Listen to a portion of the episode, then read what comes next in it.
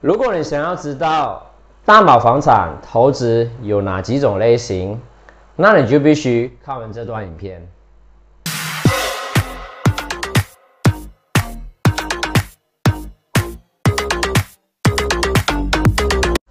大马房产投资，投资新手都踊跃进场，却未必清楚应该投资在哪一类的房产。究竟哪些房产会更适合自己的投资目标？当然，每个房产类型都包含着其投资潜力和存在优势。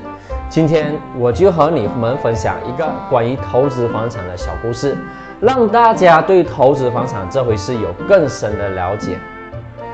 那天碰见了一位好久不见的老朋友，他和我分享的他本身如何从投资新手成为目前的投资老手，从一开始。把赚到的钱放进银行定期里，虽安稳却赚不到多大的利润。从未曾接触过房地产投资的他，听了朋友亲身分享后，决定投身于房地产投资。心想，就算短期内把无法带来高回报率，但至少有一个物业在手上，可获得固定租金收益。而且站在长远角度来说，房屋升值是迟早的事情。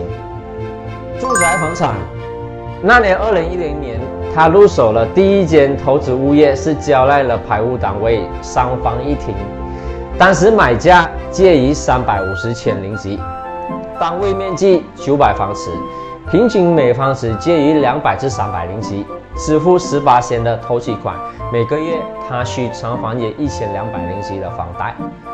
最后，他决定住进小房，把主人房和其中一间小房分租给两个住户，投资之一自己有房住，也赚起租金帮补房贷，一举三得。这几年里，他尝试投资吉隆坡的高档公寓，在交由中介以短租方式去进行管理，一个月内至少有四个度假租户入住，每次。租价介于两百至两百五十零级，与酒店相比之下，租入公寓确实是非常划算。后来商铺投资开始兴起，由于他本身已持有住宅房产，中介便建议他把资金投资在商铺上，有利于以后建立投资组合。商业房产，商铺有别于公寓，价格比较高，属于长线投资项目。不像公寓那样要找租户便马上找得到，而从他的投资角度出发，目的是为了赚取最大收益差价，并不是自行经营生意。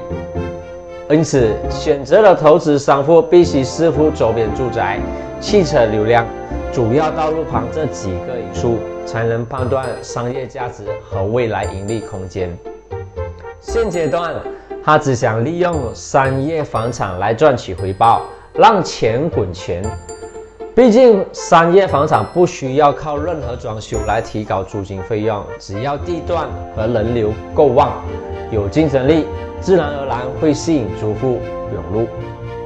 综合房产，综合房产是目前最流行的混合式房产，半商业半住宅，具有巨大的投资潜力。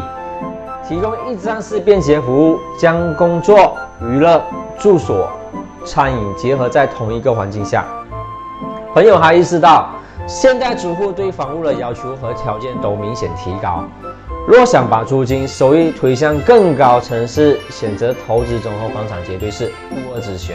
度假类物业以双钥匙。经过朋友的分享后，我发现自己还是较为喜欢度假类物业。或双钥匙，对于度假类物业而言，休闲时可以到那放假小住，自己不住的时候也可以租出去赚钱。许多投资新手虽有相同的想法，却不知道该选择哪个小城市。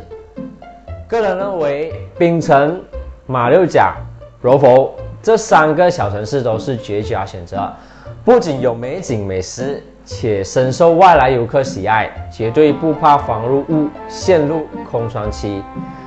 而一分为二的双钥匙产业，各自空间分开，投资或自住都可以，用一个价钱等同拥有两个单位，实现双倍租金收入，完全符合恒有的节省需求。其实每个房产正好反映出投资者不同的需求与目标，你找到了吗？希望这个视频可以帮助到你们。